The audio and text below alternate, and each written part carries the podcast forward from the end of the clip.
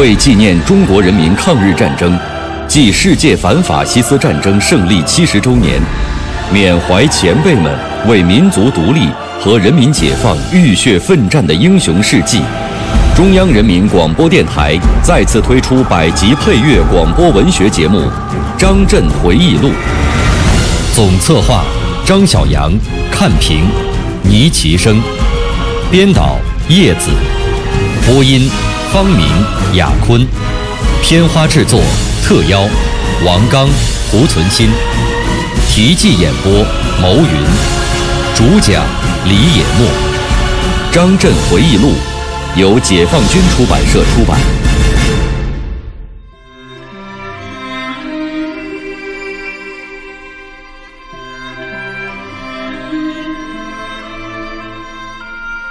七十多年过去了。入党宣誓的情景，今天依然清晰地印在脑海里。回想那时，虽然不懂得多少革命理论，但是朴素的阶级感情、为劳苦大众翻身求解放的强烈愿望，使张震走上了革命道路。决心跟党走，将革命进行到底的思想很明确，意志也很坚定。七十多年来，张震一直努力实践着自己的入党誓言。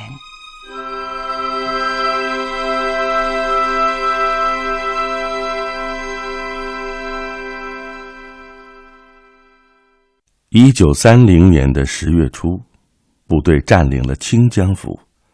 清江府也叫临江镇，在赣江的西岸。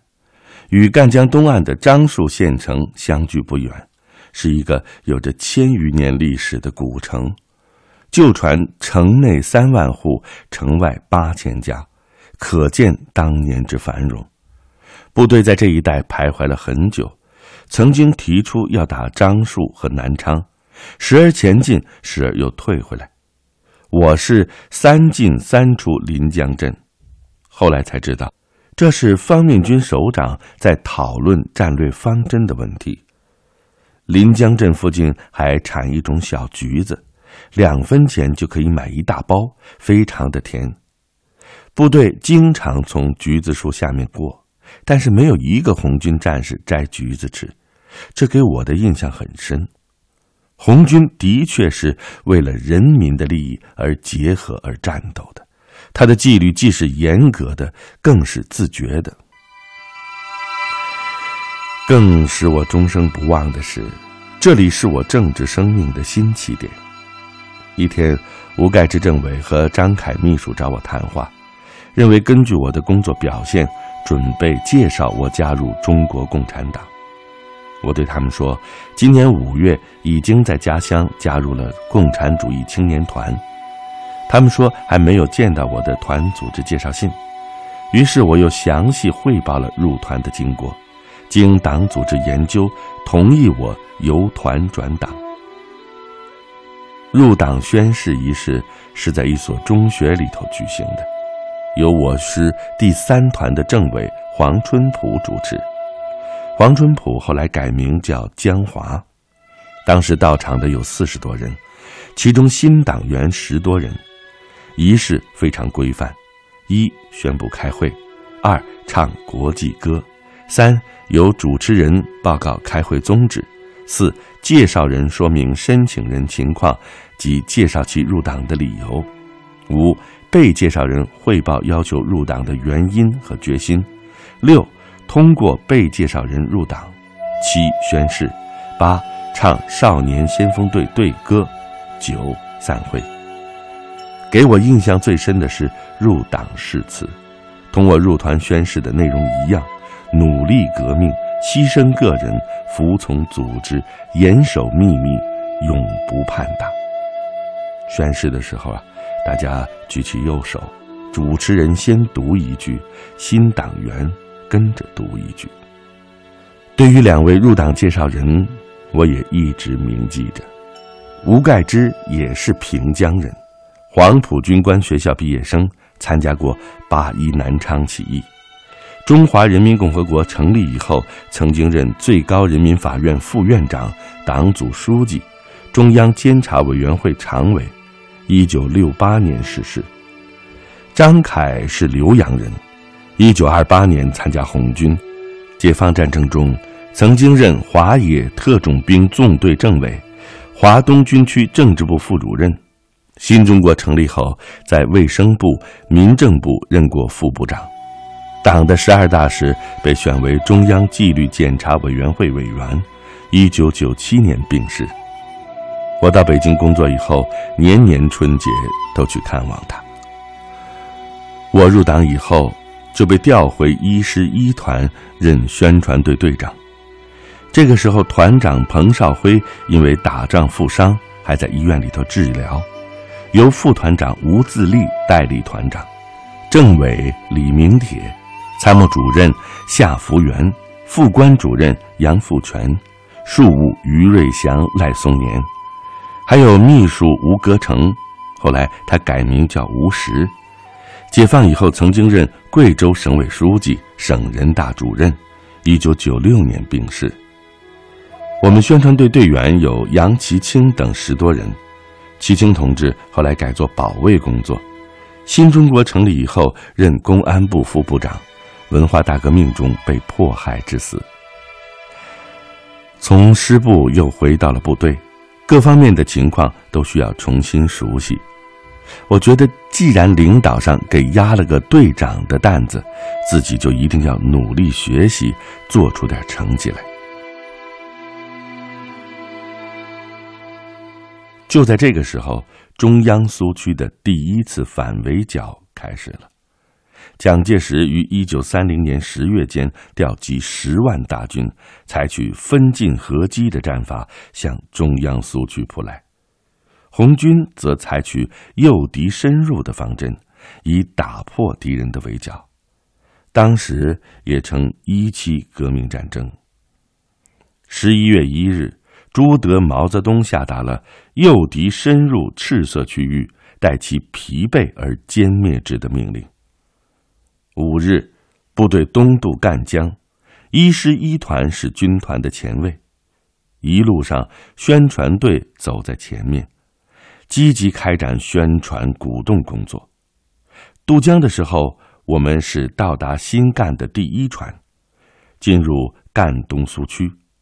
接着，部队又经永丰向苏区腹地退却，准备把敌军引进来，利用根据地的有利条件待机破敌。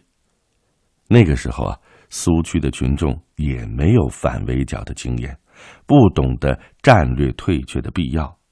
有的就对我们说气话，说：“你们天天说打白狗子啊，现在白狗子来了，你们又不打，以后你们不要再吃我们的粮食了。”白狗子是人民群众对国民党军的蔑称。为了帮助部队指战员和人民群众理解红军的作战行动。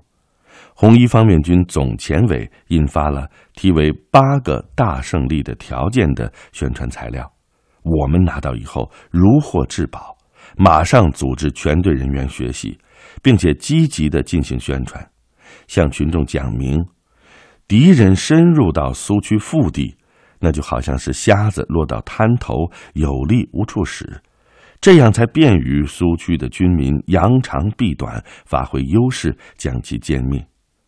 宣传队还号召群众组织起来，实行坚壁清野，不断的袭扰敌人，使敌人吃不上饭、睡不好觉、疲惫，并消耗其战斗力。红一方面军总前委在小布召开了军民誓师大会，会场上贴了一副对联儿，上联是“敌进我退，敌驻我扰，敌疲我打”。敌退我追，游击战里，操胜算。下联是大步进退，诱敌深入，集中兵力，各个击破，运动战中歼敌人。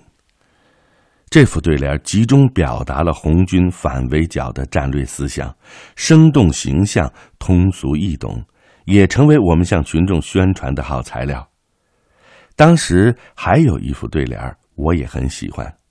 这副对联说：“红军中官兵夫吃穿心想一样，白军里将校尉饮食起居不同。”我觉得这副对联写的真好，对比鲜明，寓意深刻。它生动地反映了人民军队与旧军队官兵关系的根本区别，对瓦解敌军能够产生很好的作用。所以呢，在书写标语的时候，我就经常写这一条。当时也问过一些同志，这副对联是谁写的，大家也答不上来。后来才知道，它是毛泽东、朱德领导的红四军在井冈山时期产生的。陈毅同志在写给中央的一个报告中就提到过，在深入进行战争政治动员的同时，部队投入了反围剿作战。我们曾经选择小布一带的有利地形，代伏白军。部队是夜间吃饭，白天上山埋伏，不准烧烟。封锁消息，等了两天，敌谭道源第五十师没有上钩，但是围剿军前线总指挥张辉瓒率第十八师师部和第五十二、五十三旅由龙岗向午门岭扑来，于是我部奉命放弃伏击谭敌，参加分进合击张辉瓒部的战斗。当张辉瓒部进入我伏击圈之后。红军向其发起了猛攻，在战斗最紧张、最激烈的时候，我第一次见到了红一方面军总政治委员毛泽东，我们都称他叫毛委员。那是一九三零年十二月三十日的清晨，细雨薄雾，我带着宣传队冲上龙岗后山，一下就看到了毛委员。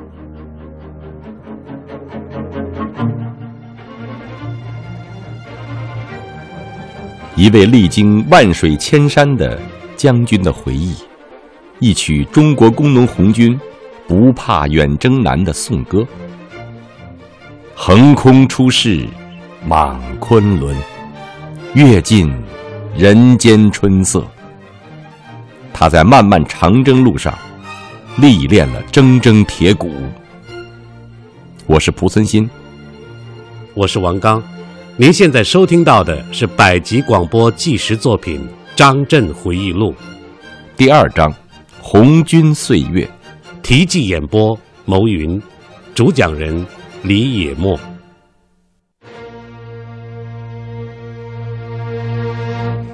我在龙岗山上见到毛委员的时候，他带着几个警卫员正站在山坡上，样子很威武。当时他正对着山坡下面跟敌人激战的红军部队，大声的喊着鼓动口号：“勇敢冲锋，拼命杀敌，多缴枪炮，扩大红军。”部队的情绪一下子就上来了，战士们个个奋勇冲向敌阵。这个时候，我感受到战时宣传鼓动工作的重要，就几句话。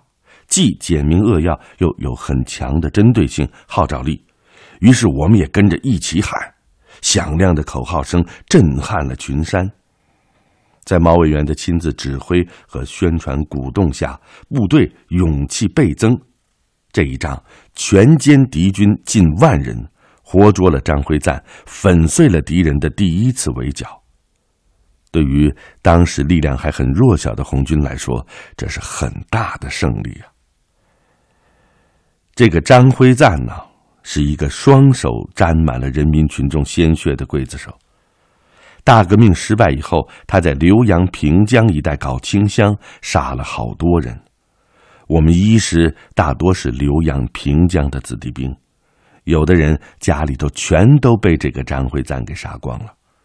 开斗争会的时候，他脑袋上戴着高帽子，上面写着“白军师长张辉赞”。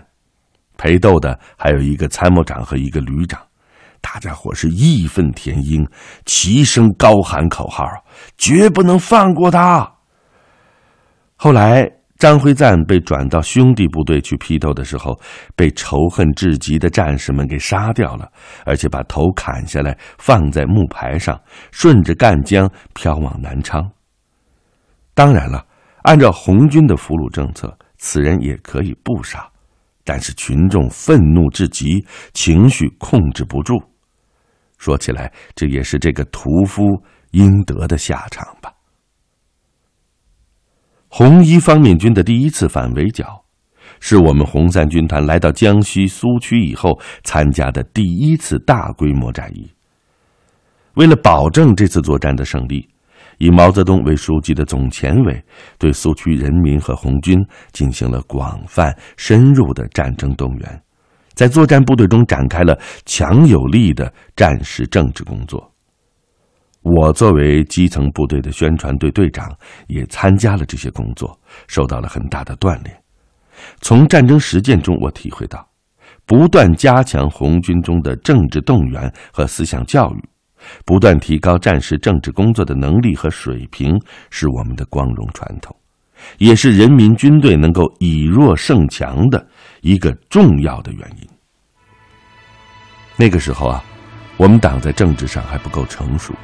又处在严重复杂的斗争环境里，生怕内部混进敌人，于是便开始了错误的肃反。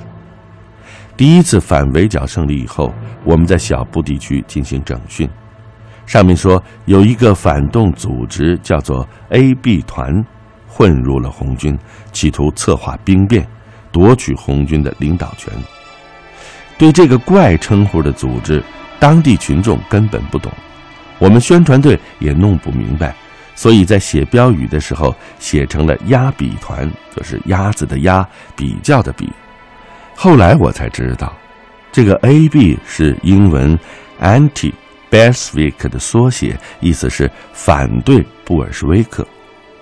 事后查明了，红军中根本就不存在什么 “AB 团”的组织，但是当时却大肃其反呐。我们团奉命成立了肃反委员会，主任由团政委李明铁兼任，我是成员之一，也参与了一些工作。那个时候只有十六七岁，不懂得肃反是怎么回事上面怎么说我就怎么做。开始呢，说 A、B 团发生在江西，恰好我们团有一些从原红二十军补充来的同志，多是江西籍，所以对他们的审查很严格。甚至搞逼供信那一套，差不多担任过班长以上职务的人都受到审查，只要承认就枪毙。有一个传令兵原来是红四军的，被敌人打瞎了一只眼，伤愈出院以后补充到我们团。有人咬他是 AB 团分子，用刑逼供，他哭着说：“我参加革命，多次负伤。”没想到白军没有打死我，你们却要把我打死，我受触动很大呀！我觉得他是冤枉的，就立即向彭少辉团长、李明铁政委汇报。我说：“要审你们自己去审，我是不参加了。”后来经团长、政委同意，才把这位同志放出来。没过多久，师肃反委员会抓了我们团的长旗官吴基章，押送到团肃反委员会来。还用黑布蒙住他的头，只露着双眼，但是我们还是认出了他。红军时期，当长旗官那是很光荣又很危险的。冲锋的时候要高举团旗，冒着敌人的弹雨冲在最前头。团旗要是丢了，不仅长旗官要枪毙，团长政委的头也保不住。而吴机章每次战斗都出色的保住了团旗。这种人怎么会是 AB 团呢？后来我们得知，在军政治部主任黄克诚的干预下，他才幸免于难。通过这两件事儿，我对反 AB 团产生了疑问。后来啊，肃 AB 团越搞越厉害，扩大到湖南、湖北籍的指战员。而且发展到只要说出名字，不要口供就拉出来枪毙。有些同志昨天是战友，今天就变成了敌人。头一天还在战场上英勇杀敌，而第二天却被自己的人杀害了。我师三团半个月就杀了两任团政委。师宣传队队长陈宗俊、师政治部秘书长李一娥、宣传部部长刘锡超等，均为攻克长沙以后从国民党监牢里救出来的，这次也都被杀害了。一时间是人人自危，惊恐不安。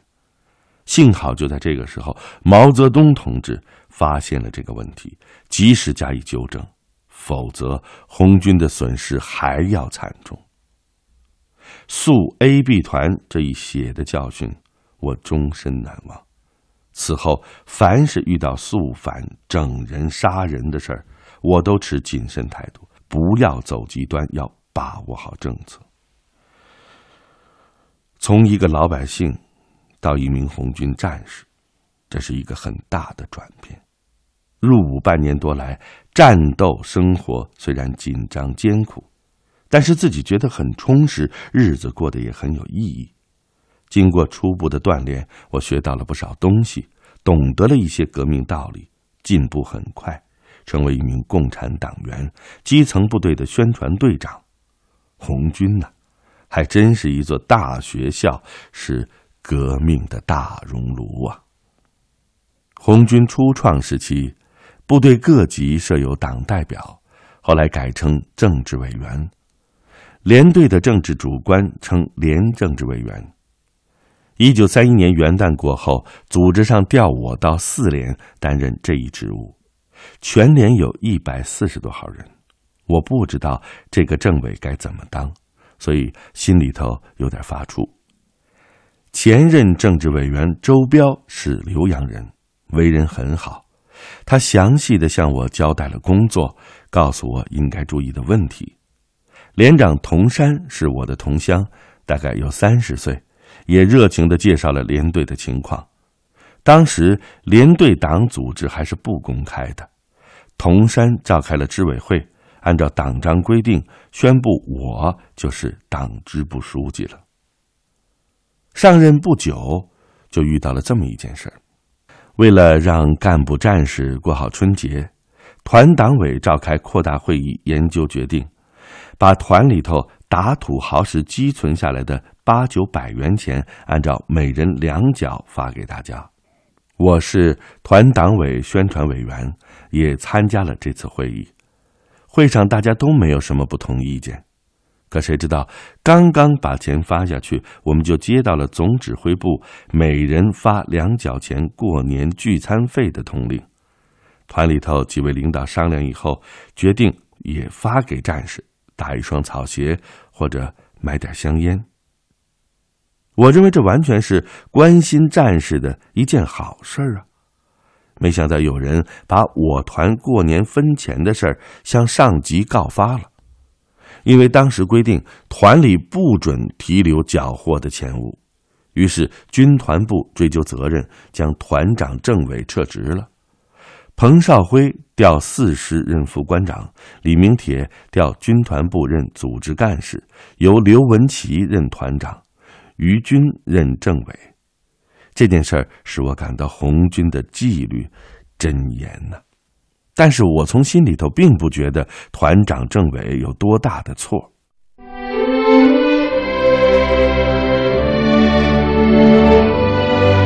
庆典版张震回忆录。今天就播送到这里，配乐额尔德尼·齐木格，总监制王球，节目编辑制作叶咏梅、邢小春。